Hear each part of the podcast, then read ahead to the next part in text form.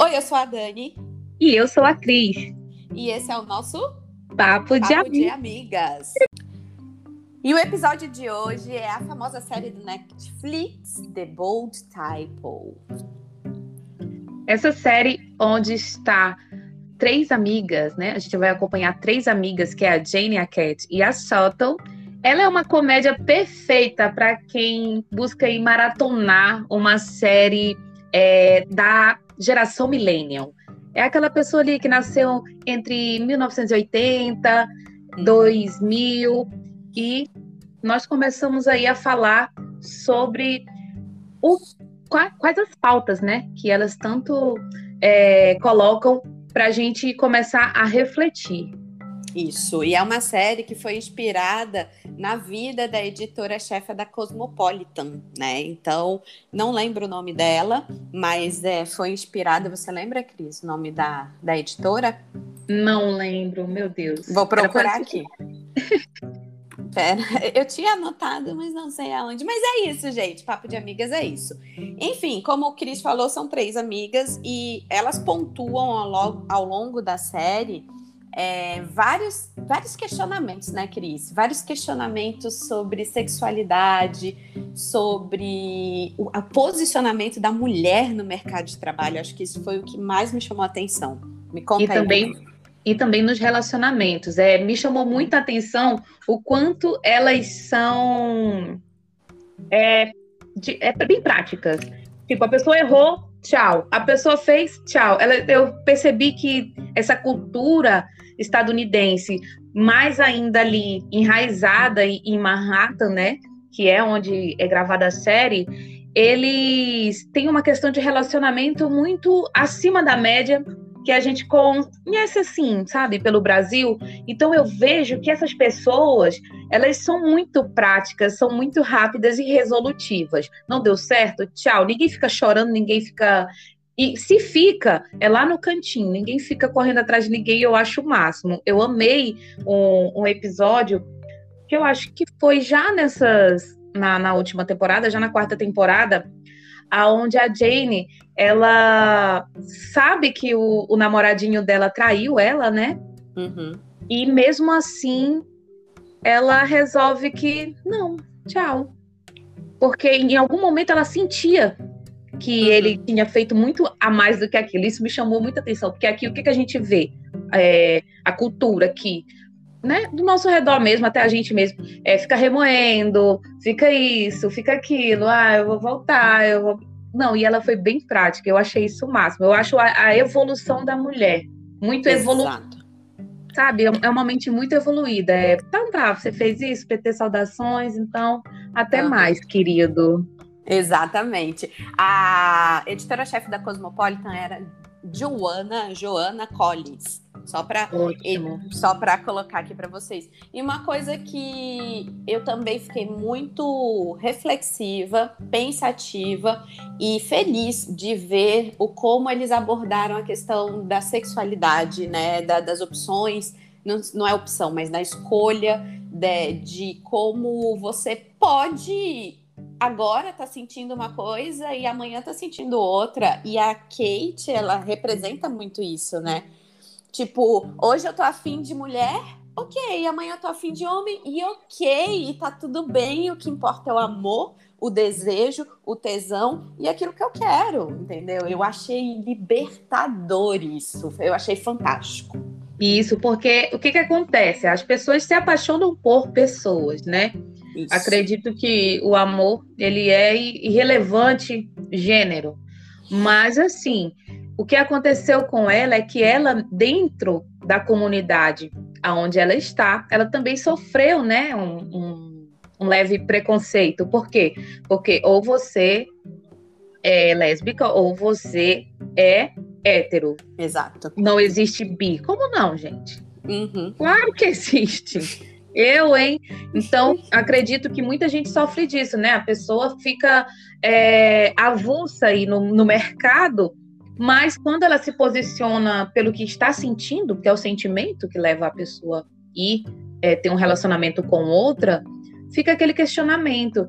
Ah, mas quem tipo aquele papinho, ah, mas quem dá também come, quem come quem também dá.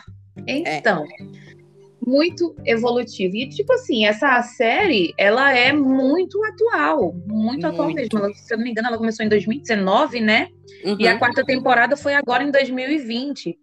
E Exato. nós vemos que as pautas são muito, muito parecidas com na, que muito na né? verdade, né? Cris, na verdade ela lançou em 2017, tá aqui, ano do lançamento foi 2017. Isso, mas, mas parece, no Brasil é, no Brasil foi 2019. Isso. Mas parece que foi gravado ontem, hoje, inclusive parece que tá acontecendo agora, né, a série. É, e eu gosto muito de procurar esse tipo de série porque eu gosto de ver o que, que as atrizes estão usando, é, os looks, as maquiagens. Então, tudo isso a gente vai observando é, nesse tipo de programa. Então, eu olhei e percebi muito que, tipo, as pessoas usam é, roupas normais. Elas não pautaram nenhuma moda. Eu não vi ninguém de crop de e short lá. Não. Crítica.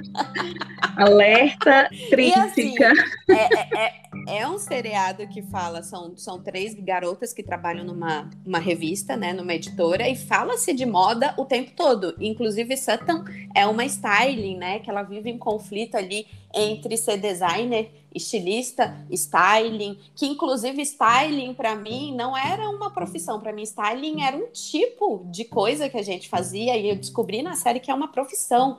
Né, você ser styling, e isso lá nos Estados Unidos é muito forte.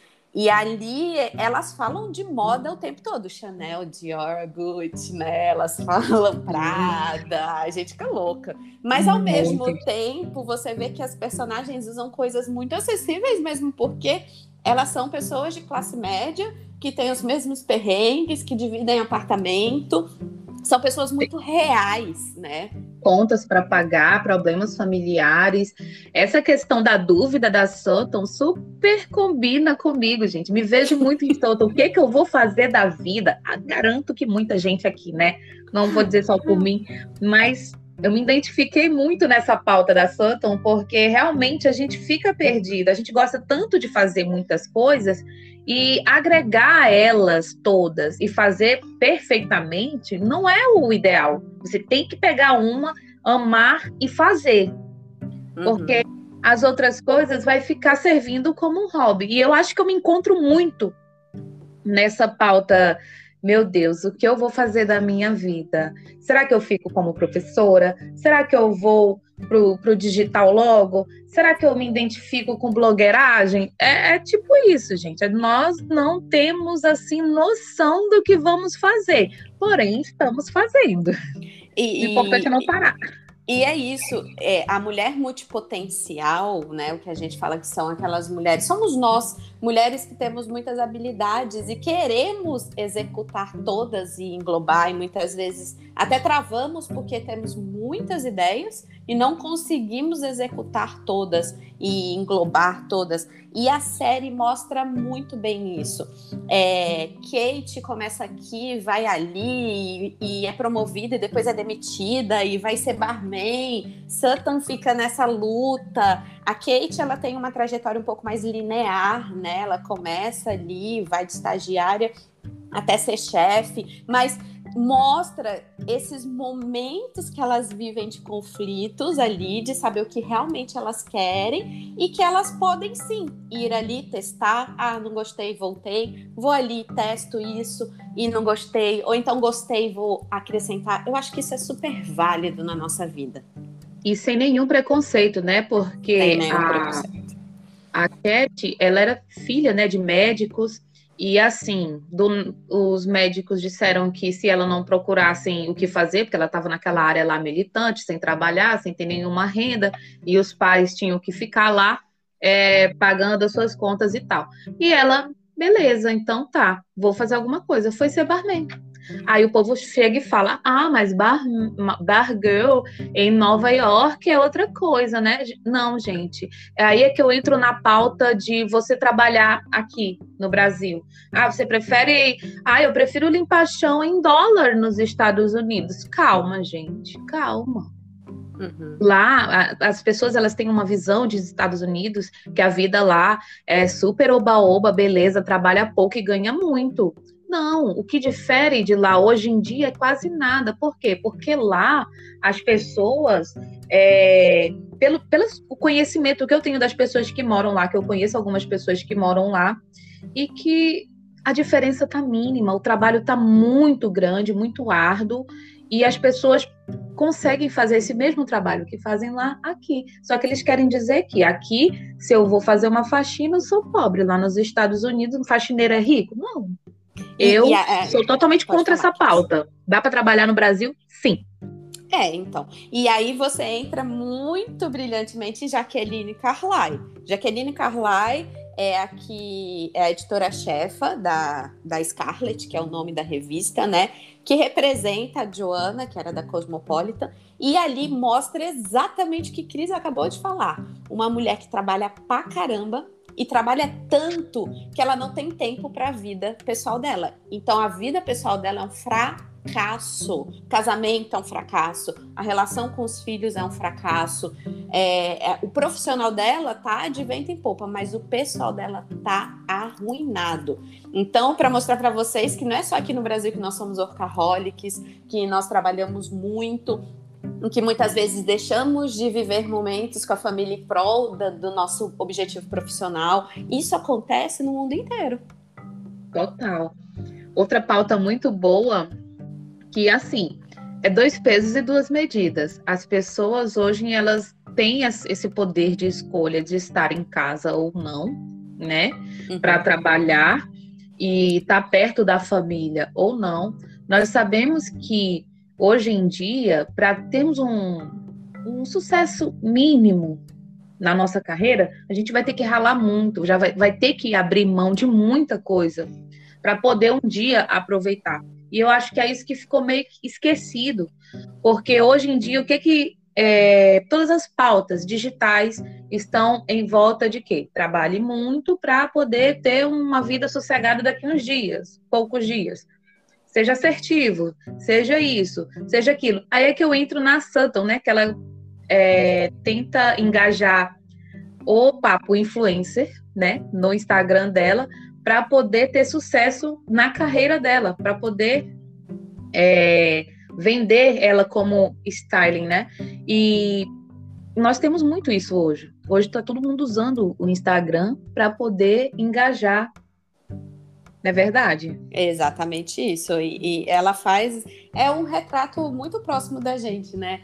Nós, tem, é, nós estamos tentando alavancar nossas redes sociais para que as pessoas conheçam o nosso trabalho, que de fato nós executamos muito bem. Quando eu digo nós, nós, todos nós, né? Essa nossa geração. É, somos muito bons no que fazemos, estudamos muito, uma geração que é muito estudioso, muito dedicado, mas que às vezes não tem espaço para que as pessoas conheçam realmente o seu trabalho e estão usando das redes sociais para isso, o que eu acho brilhante, o que eu acho maravilhoso, o que eu acho que veio só para agregar na nossa vida.